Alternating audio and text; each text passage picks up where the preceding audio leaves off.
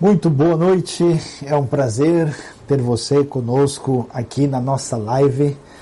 Estamos ao vivo pela IBNU, Igreja Batista Nações Unidas, e também agora ao vivo também pelo nosso Instagram. Todos são muito bem-vindos e queremos agradecer a sua sintonia conosco, eh, dizendo que você fique à vontade para nos acompanhar. Você pode mandar as suas palavras de saudações aí inicialmente, né? Pode até dizer de onde você está falando. Já já vamos entrar diretamente no nosso assunto de hoje. Espiritualidade em tempos de adversidade. Hoje falando um pouquinho mais a respeito do problema do mal diante da realidade da nossa espiritualidade. Nós queremos dizer a todos os nossos queridos que são mais do que bem-vindos que o nosso foco primeiro vai ser aqui depois desse nosso aquecimento, muitas pessoas já sintonizadas com a gente, tanto no Instagram como no nosso YouTube.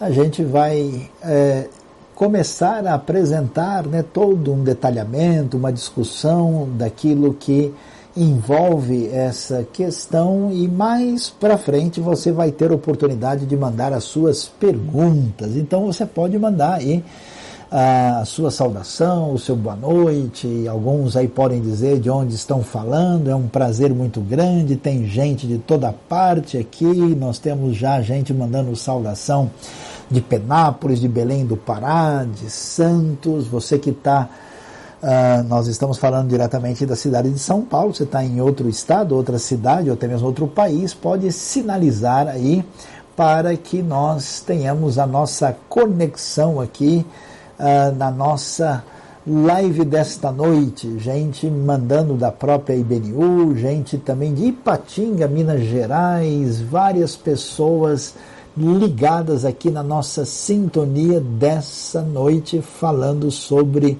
a questão do problema do mal. Aí, Recife, Maranhão, Brasília. É uma alegria ter você com a gente e vamos já já iniciar a nossa discussão. Aliás, nós vamos ler um trecho do Salmo 119, que é muito importante para a nossa compreensão daquilo que Deus tem a nos ensinar e vamos depois ter espaço para perguntas e finalmente o nosso desfecho. Gente de Portugal mandando um abraço, Curitiba, Maranhão, Recife, Ceará, Manaus, Buritis, no interior de Minas e também Bahia, São Luís, muita gente de toda parte, uma alegria receber vocês aqui pela nossa live. Então preste atenção, o canal da IBNU entra no ar todo dia. Você pode acompanhar o nosso pão na chapa, o nosso café expresso, os nossos estudos está estreando 180 graus. Domingo nós temos a nossa celebração.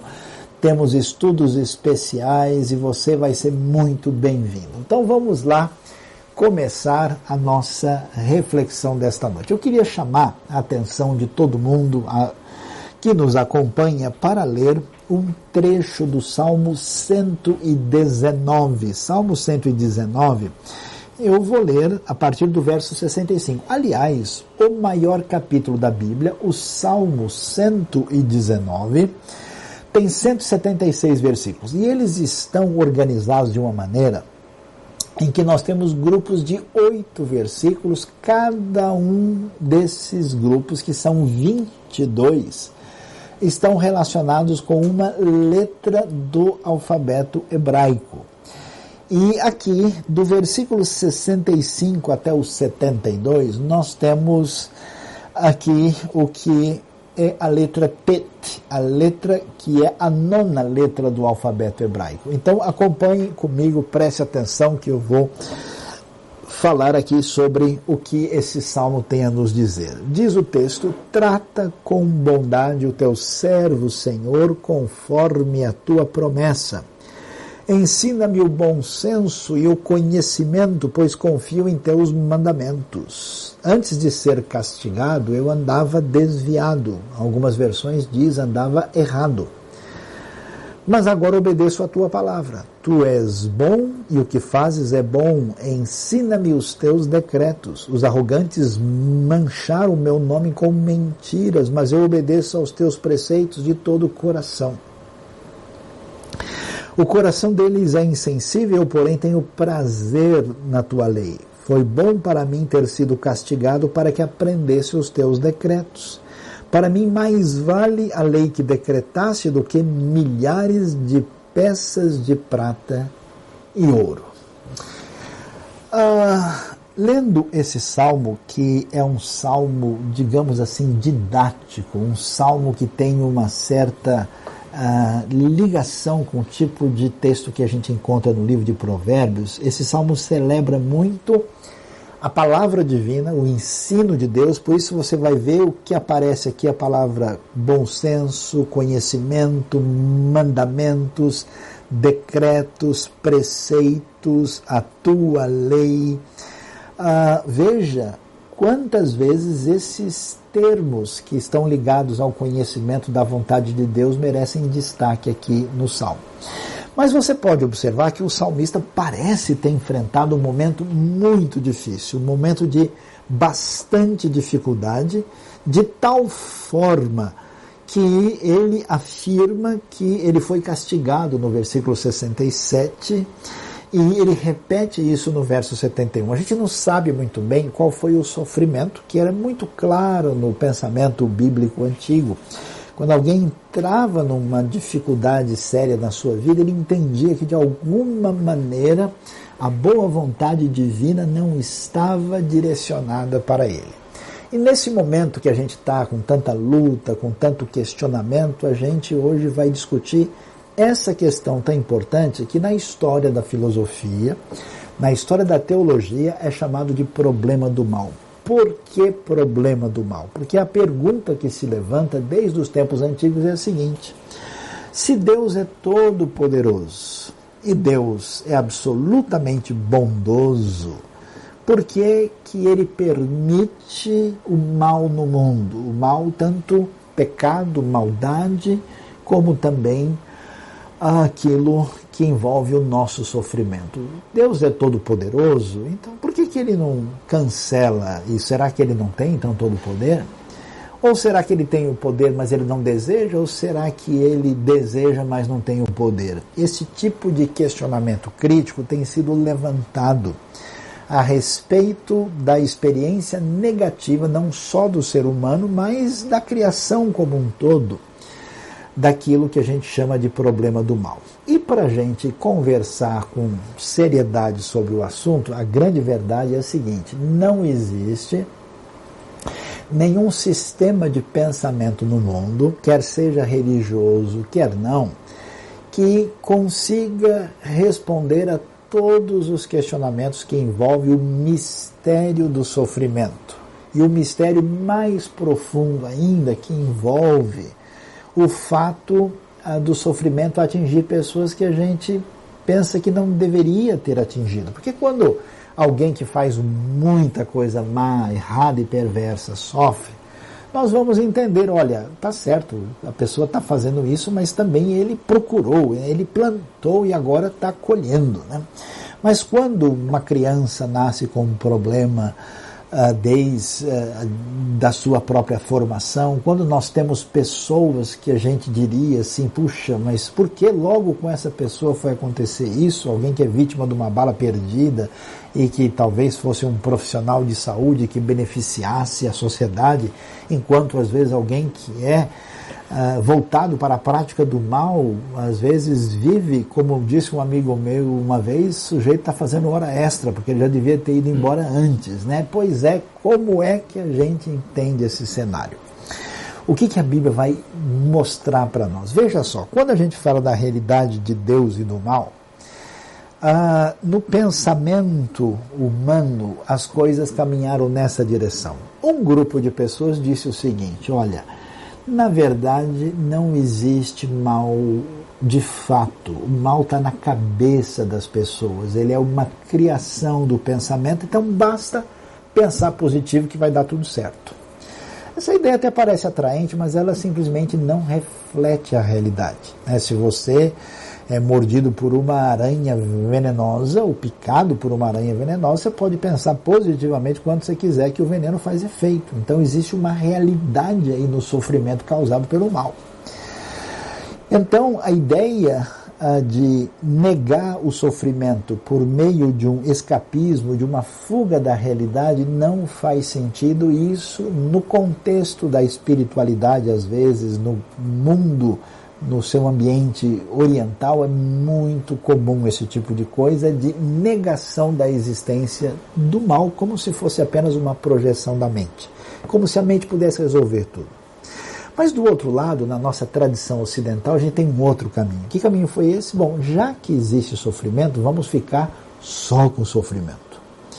Não existe Deus, não existe realidade promissora, não existe nada, então tem todo esse senso de negativismo que essa sociedade mais secular, mais ligada com um jeito ateu de viver, acabou tendo uma atitude de negação completa da realidade divina.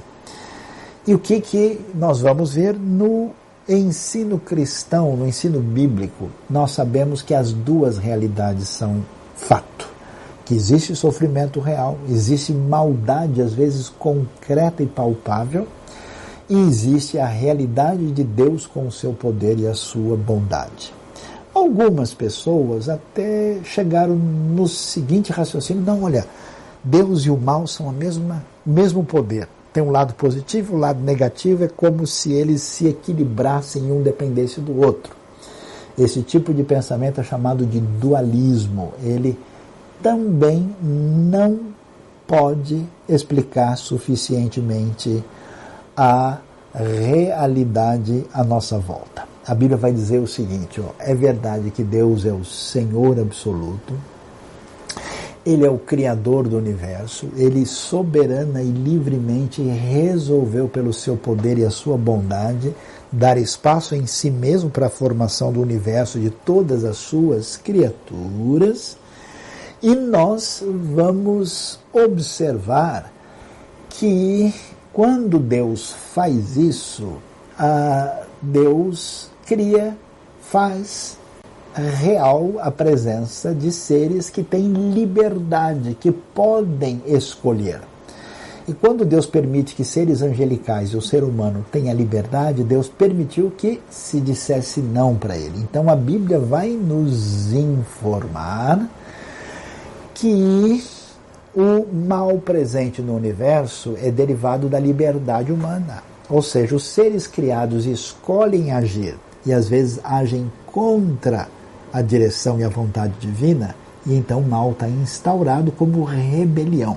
Por isso, os pensadores cristãos antigos disseram uma coisa muito interessante. Eles disseram o seguinte: que o mal não tem o que a gente pode chamar de uma existência plena. Ele não é bem uma substância que subsiste sozinha, ainda que ele seja real. O mal é igual uma ferrugem que você vê numa peça de ferro. Você vê a ferrugem só pode existir se tiver ferro. Se acabar o ferro, não tem como existir ferrugem. Consequentemente, como não tem como existir ferrugem, ah, isso significa que o, a ferrugem depende da existência do ferro. Isso significa, então, que o mal não é um princípio igual do bem, ele é ausência do bem, ele é a corrupção do bem. Por isso é muito importante o ensino da Bíblia que diz para a gente o seguinte: olha, que o mal né, que está presente aqui não era para estar aí. Quando Deus criou, criou tudo perfeito. O jardim do Éden era extraordinário, espetacular. Não é uma verdade que sempre tudo foi do jeito que a gente se encontra. A realidade primeira era distinta. Esse mal que a gente estranha, porque não é para ser assim, todo mundo é, tem uma atitude de estranheza em relação à morte, em relação ao sofrimento, em relação àquilo que ameaça a nossa vida. E, portanto, esse mal ele é estranhado. Na sequência do ensino bíblico, ele é confrontado, por isso a Bíblia fala do mal que nos atinge. E como ele nos atinge, ele é chamado de pecado. Ele precisa ser confrontado, precisa bater de frente. A justiça na sociedade era uma necessidade. Os israelitas não aceitavam qualquer coisa. Quando alguém começava a agir no sentido a fazer o mal, isso recebia a resistência do povo que conheceu o Deus verdadeiro. E os profetas de Israel e a mensagem futura da escatologia bíblica promete para a gente o quê? que um dia o mal será vencido. Então, a maneira bíblica, cristã, judaico-cristã de entender essa realidade nos mostra uma atitude que de todas as alternativas é a melhor explicação da realidade. Agora vamos lá. Falamos muito mal do mal. Né? Será que o mal está sendo caluniado aqui na nossa live? Ele vai ficar nervoso com a gente? Como é que a gente entende essa realidade? do que realmente quer dizer mal. Bom, mal tem dois sentidos. Se você, por exemplo, abrir o texto de Isaías 45, verso 7, em algumas versões você vai ver o texto dizendo que o Senhor disse: Eu faço bem, eu crio mal. Eu faço a luz e faço as trevas. Esse sentido da palavra mal lá significa sofrimento significa punição, quando Deus trazia juízo sobre, no caso aqui, o povo de Judá, assim como ele trouxe em várias situações. Então, às vezes, quando você lê a Bíblia, quando você entende a realidade, entenda bem, mal é igual a mal físico ou mal mental, que significa dor e sofrimento. Então, várias vezes na Bíblia o sentido é esse. Mas tem outro sentido em que mal não é sofrimento, mal é igual a mal moral, mal pecado. Por exemplo, Deus nunca comete um mal moral. Deus a ninguém tenta, ele não pode ser tentado pelo mal, vai dizer Tiago. Então, quando nós lemos a Bíblia ou lemos qualquer outra informação, a gente sempre tem que entender que tipo de mal está sendo apresentado ou discutido aqui. E aí a pergunta é: quando a gente passa pelo mal talvez mais doído, porque a realidade do pecado é compreensível, né? É rebelião contra Deus, é, é, é quebrar as diretrizes divinas, é transgredir a vontade de Deus, a lei divina, e a gente entende que isso traz decorrências negativas. Mas a pergunta é: quando alguém sofre e a gente não entende a razão desse sofrimento, como é que a gente explica isso? Qual é a resposta de Deus da Bíblia para aquilo que a gente chama de mal sem explicação? Vamos tentar entender? Vamos lá. A Bíblia é um livro de muita sabedoria. Ela apresenta para a gente, na verdade, vamos dizer, um leque de respostas. Quer dizer que hoje à noite você vai comer uma torta de vários sabores comigo para entender a respeito do problema do mal. E o que, que o texto bíblico nos apresenta? A primeira solução para discutir o assunto, nós vamos ver quando a Bíblia nos diz que o sofrimento que alguém está enfrentando está ligado diretamente à consequência dos seus erros. Isso é chamado de é, teologia retributiva. Onde é que você vê isso na Bíblia? Quando Deus dá os seus mandamentos, a sua lei, e diz que o justo vai ser abençoado e o ímpio vai receber a paga do seu caminho equivocado. Você vê isso no Salmo 1, né? o Senhor ele reconhece o caminho do justo, mas o caminho do ímpio leva à destruição. Em Provérbios está muito claro isso que a vereda do justo leva para um caminho promissor e do ímpio leva para um caminho de morte. Mas a pergunta é: será que é verdade que sempre o justo, vamos assim dizer, se dá bem e o ímpio e perverso vai se dar mal? Será que as coisas acontecem sempre dessa maneira? A Bíblia vai dizer, às vezes não é assim. Aí nós temos uma segunda resposta do texto bíblico. E que resposta é essa? A resposta é a seguinte: olha, Deus, na sua paciência, na sua bondade e no seu governo soberano sobre a terra, às vezes ele aguarda e espera um pouco antes dele, vamos assim dizer, fechar as contas. Por exemplo, você vai ver isso apresentado no Salmo 73.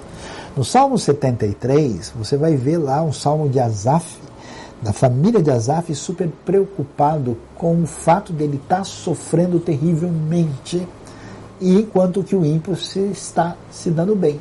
E a resposta do salmo é: até que eu descobri o fim do ímpio. Quer dizer, parece que o perverso, a pessoa que de fato se compromete com o mal, parece que ele vai se dar bem, mas é só por enquanto. Depois vai se confirmar que não é nada disso.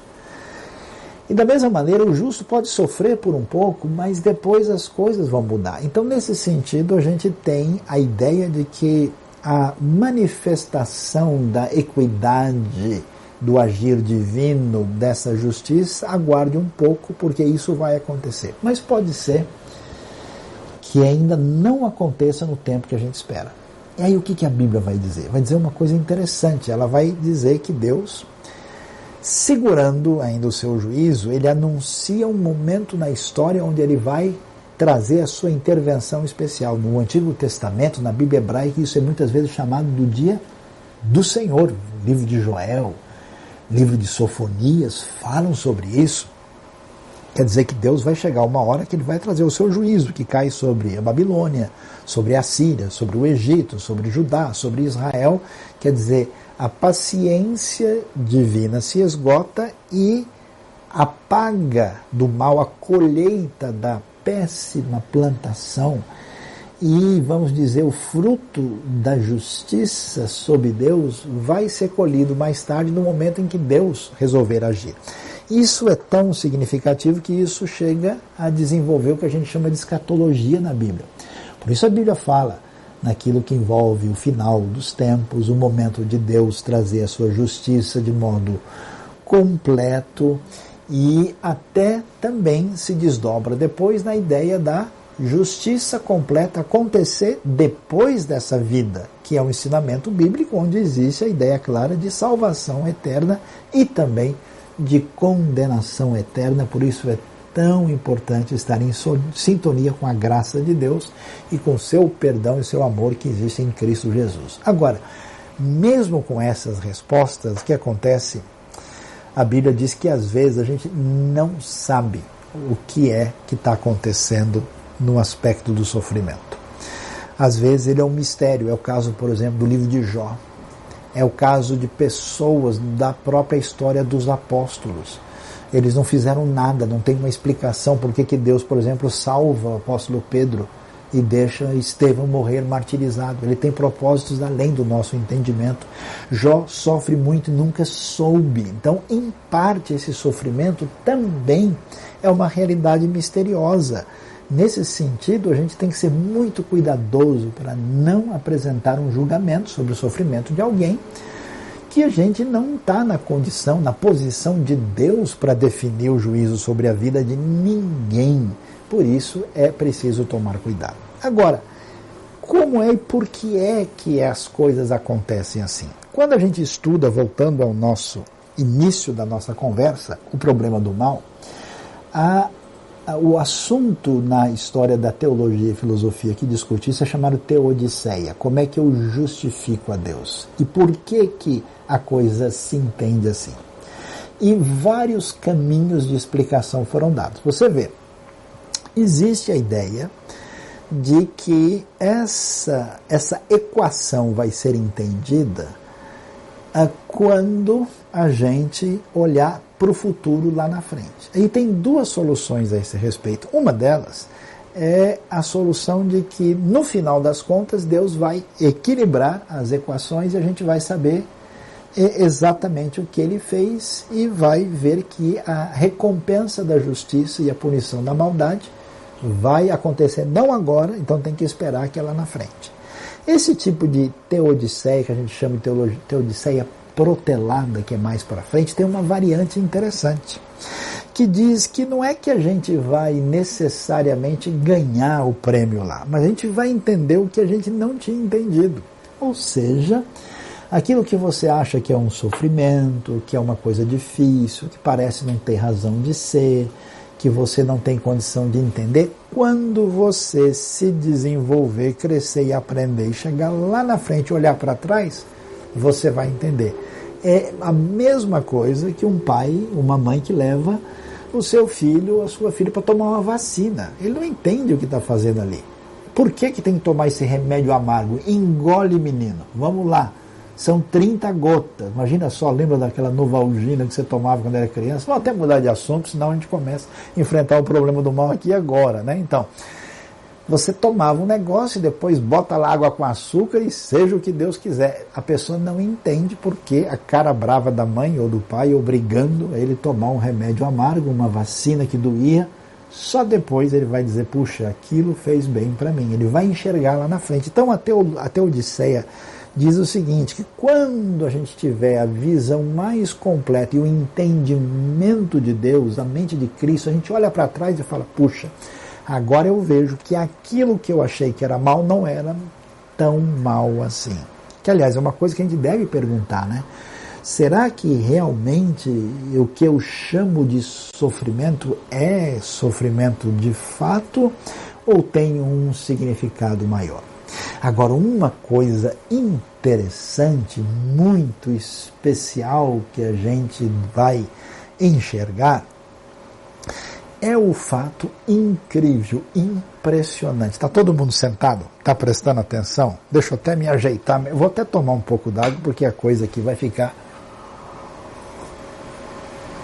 mais animada, né? O pessoal aqui está entrando e mandando comentários muito interessantes. Se a existência humana acabasse, o mal não mais existiria? Não, não é o caso.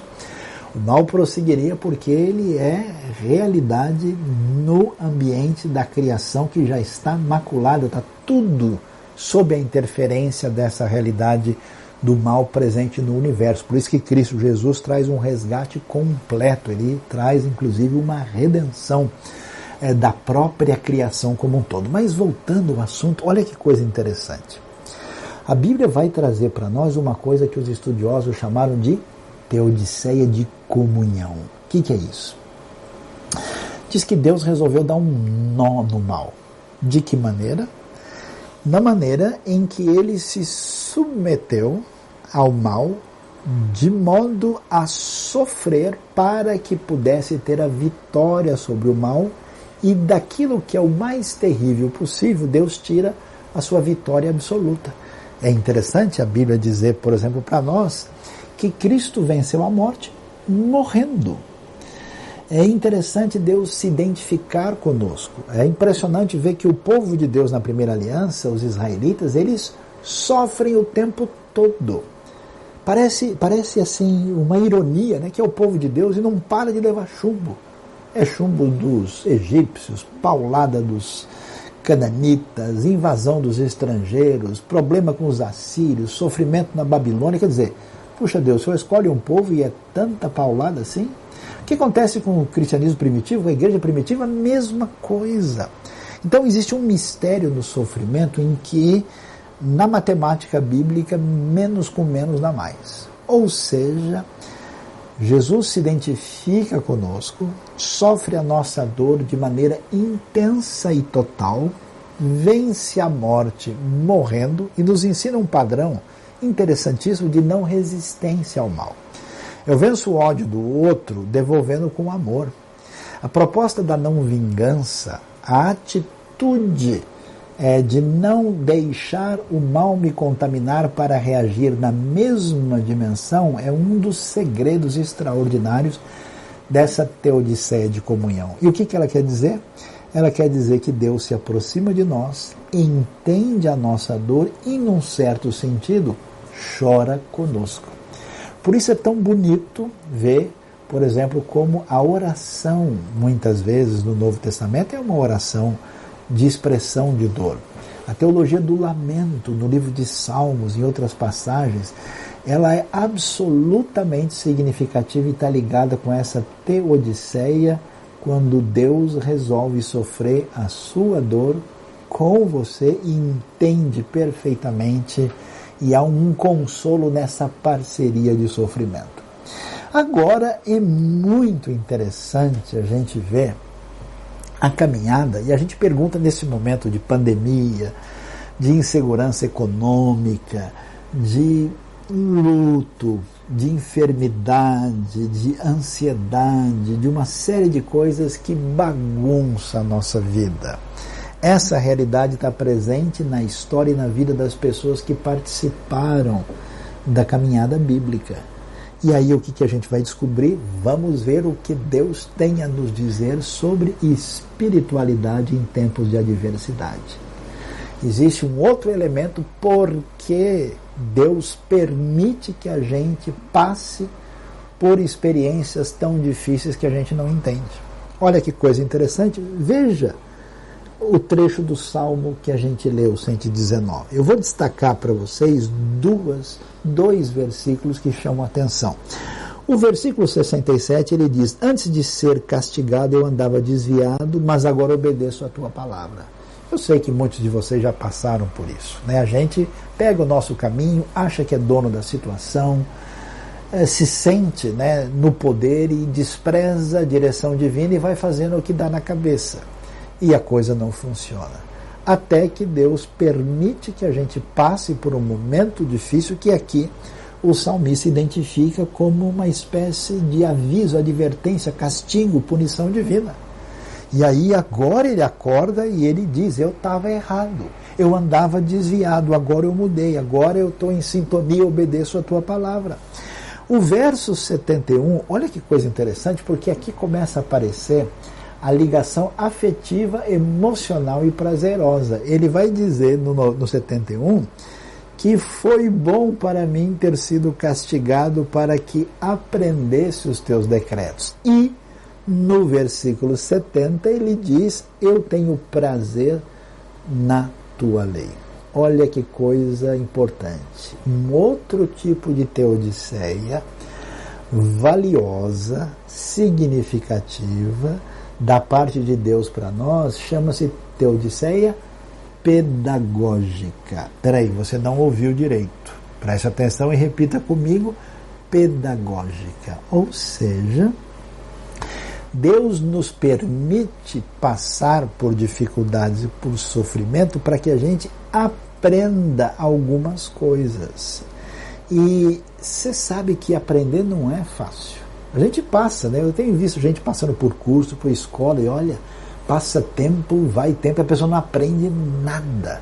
Eu sempre fui professor, dei aula muitos anos e tem gente que é cabeça dura. Não é só porque tem dificuldade de aprender, não, porque a pessoa não abre mão do seu pensamento, das suas ideias, é teimoso. É realmente cabeça erguida se acha o dono do pedaço, como eu gosto de dizer, the king of the black cocaine, o rei da cocada preta. E olha que coisa complicada, o salmista diz: depois que Deus me fez passar por momentos difíceis, que eu percebi que Ele estava caminhando na direção de me ensinar por meio da disciplina, agora eu vejo como foi bom eu ter sido castigado. E aí ele começa a aprender. E aí a gente vai ver, presta atenção o final dos dois versículos. Nós já vamos abrir para você fazer as suas perguntas aí. Versículos que fecham esse trecho do Salmo diz: Olha, foi bom eu ter sido castigado para que eu aprendesse os teus decretos. Quando Deus tira a nossa segurança, quando Deus tira nosso ponto de referência, nossa base falsa, a gente começa a questionar e começa a ter dúvida que a gente não tinha antes. A gente começa a fazer perguntas, a gente começa a aprender de verdade. Do contrário, a nossa arrogância impede o nosso aprendizado. Aqui ele aprendeu os teus decretos. Ah, como eu tenho visto gente que diante da dificuldade, da luta, tem sido despertado espiritualmente para de fato estar em sintonia com aquilo que Deus quer que a gente aprenda. E tem mais. Veja o verso 72 que é extraordinário. Olha o detalhe do ensino bíblico. Para mim vale mais a lei que decretasse do que milhares de peças de prata e de ouro. O que, que é isso? a gente não só aprende ideias e conceitos corretos, mas a gente realinha os valores na vida.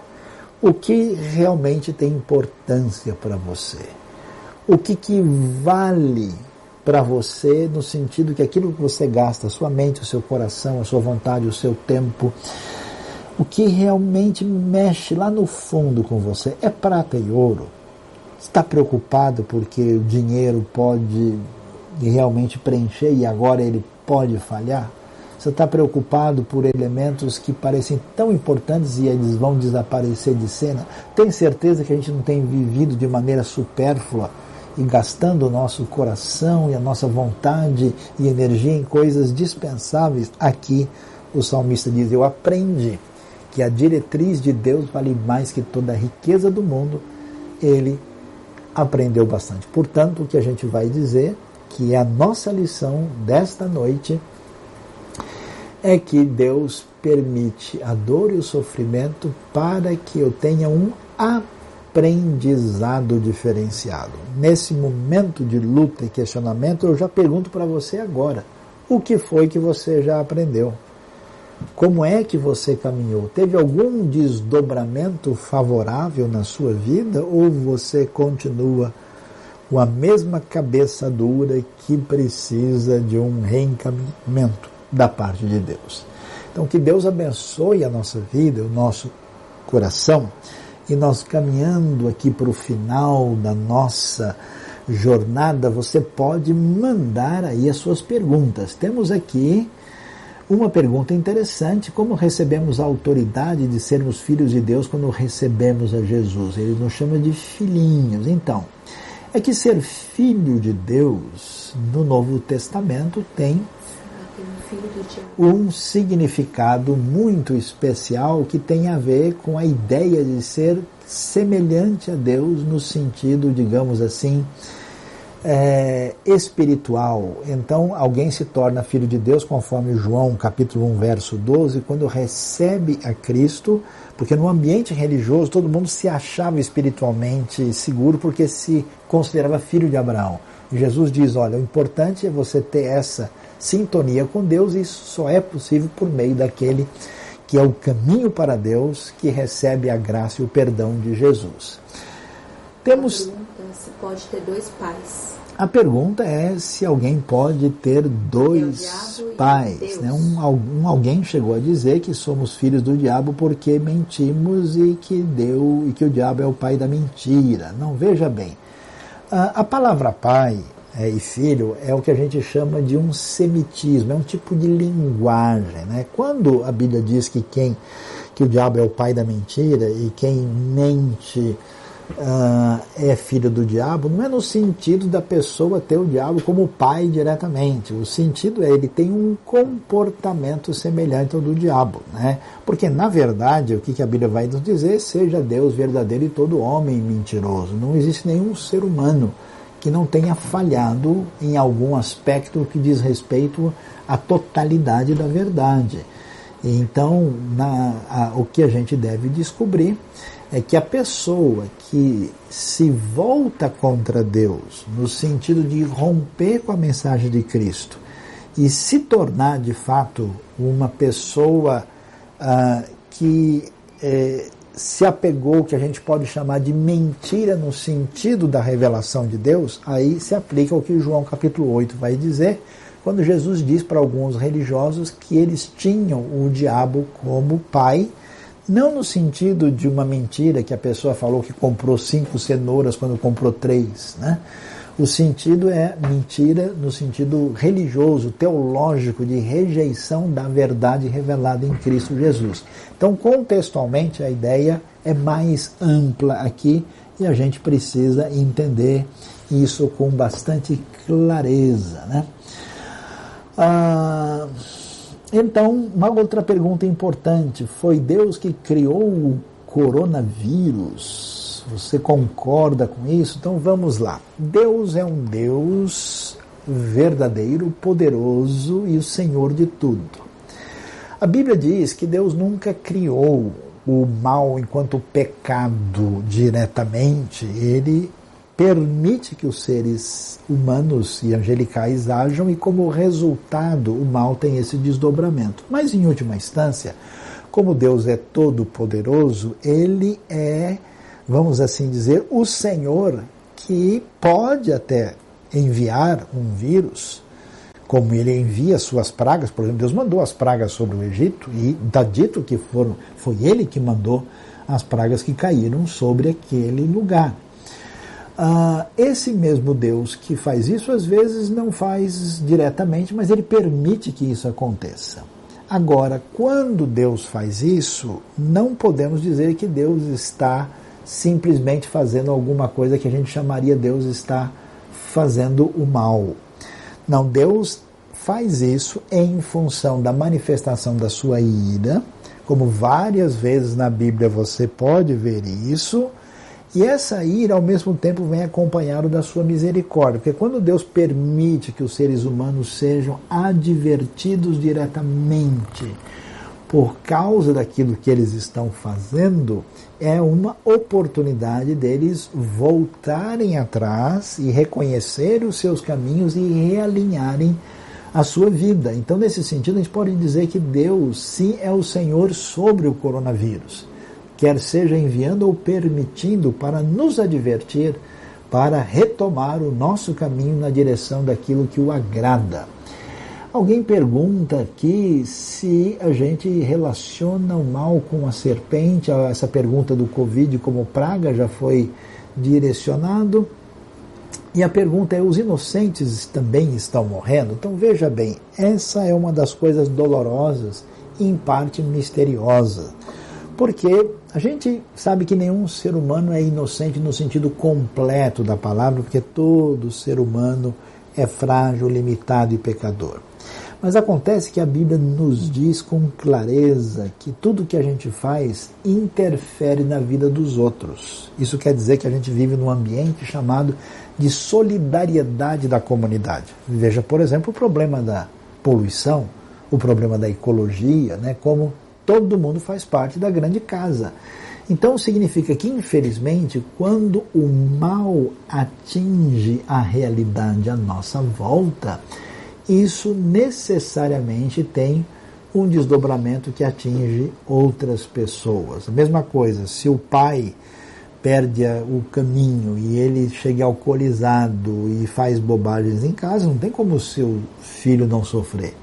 Se a mãe fuma durante a gravidez e tem comportamentos equivocados, vai interferir. Tudo que eu faço se desdobra para a comunidade. Então, nesse sentido, as atitudes indevidas das pessoas, dos seres humanos, as condições à sua volta trazem desdobramentos que atingem outras pessoas também. Eu peço desculpas aí porque estão chegando muitas perguntas, tanto no nosso Instagram como no YouTube. Eu peço que você depois fique sintonizado e inscreva-se no canal. Outras lives, outros estudos vão chegar e você vai poder aí estar em sintonia. Inscreva-se também no Instagram. Você está seguindo o Instagram do professor Luiz Saião, mas também siga da IBNU, que tem muita coisa útil e interessante para vocês. Vamos ver aí, todos os meus dias foram escritos e determinados por Deus, literalmente, conforme o Salmo 139. Que coisa! E depois, como lidar com irmãos cabeça dura, que acham que foi o diabo que mandou o coronavírus, devemos abrir as igrejas e lutar com o diabo. A coisa está ficando animada aqui. Vamos lá. É verdade que tudo o que acontece está debaixo do controle e do domínio divino. Deus determinou todas as coisas, claro, por quê? Primeiro, que Ele é o Senhor do universo. Segundo, que Ele é absolutamente onisciente e absolutamente onipotente. Não tem como o transcurso da realidade acontecer fora do domínio de Deus, porque senão nós teríamos mais de um Deus, ou pelo menos um Deus que não tem domínio sobre o universo. E na Bíblia fica muito claro que Deus tem o domínio sobre tudo.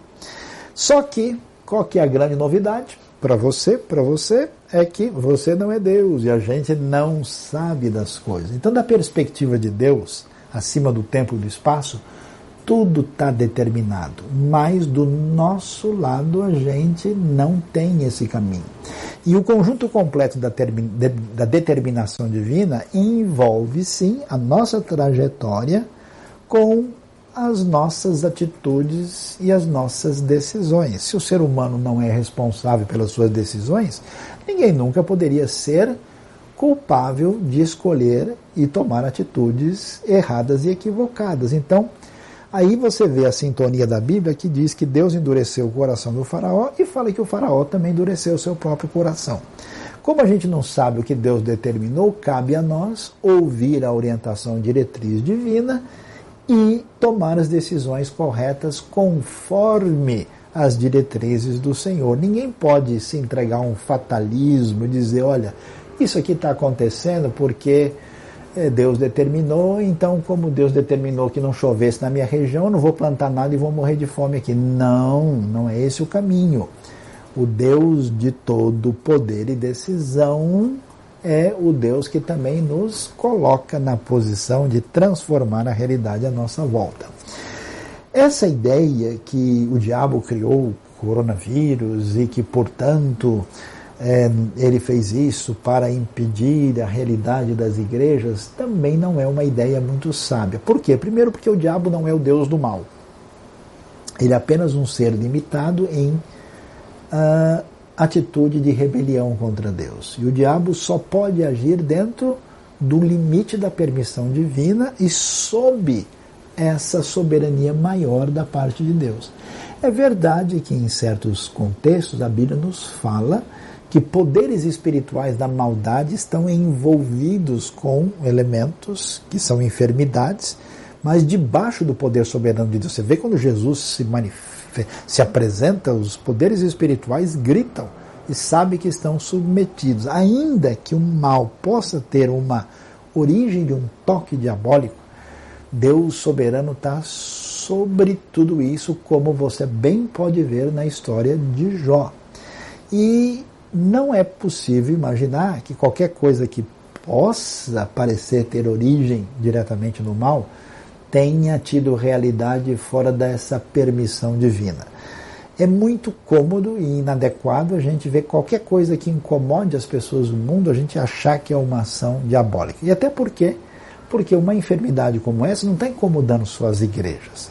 Não são só os cristãos ou aqueles que estão em sintonia com a palavra divina que estão sofrendo. Essa é uma realidade que atinge a todos e parece estar relacionada com um fenômeno que escapou do domínio do controle humano. É muito difícil fazer a conexão direta, né? E as igrejas, as igrejas não foram fechadas. O que foi fechado foi um templo, uma construção onde as pessoas se reúnem. A Bíblia vai dizer que a igreja é aquele grupo de pessoas chamado pedras vivas que não depende de um espaço geográfico para existir. O espaço é bom, é importante, é valioso. Mas eu diria para vocês hoje que cada caso, cada casa onde tem um grupo de pessoas que conhece a palavra de Deus, eles estão ali servindo a Deus e atuando de maneira muito especial como igreja de Cristo, porque a igreja são as pessoas e não o ambiente ou o lugar.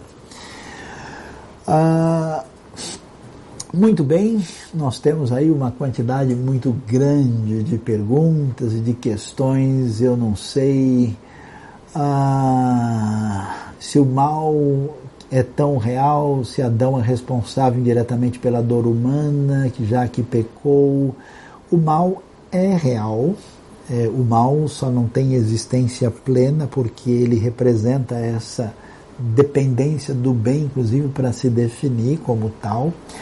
E Adão, sim, pecou, e a decisão, o pecado de Adão nos, nos atinge, porque nós herdamos o que a gente chama de uma natureza pecaminosa.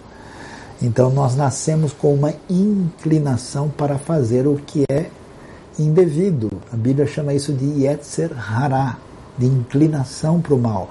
O Novo Testamento deixa claro esse problema que nós enfrentamos. Agora, isso não quer dizer que aquilo que eu estou fazendo de errado é uma culpa direta do agir de Adão. Não, não é o caso. Eu tomo decisões, eu peco objetivamente, eu faço coisas erradas, de modo que eu não estou simplesmente como se estivesse num no motor automático, né, que o pecado de Adão está fazendo eu pecar aqui por controle remoto através da história. Não é verdade. Eu tenho a minha inclinação para o mal. Adão representa a raça humana, mas ao fazer aquilo que é contra o que Deus deseja, eu sou responsável.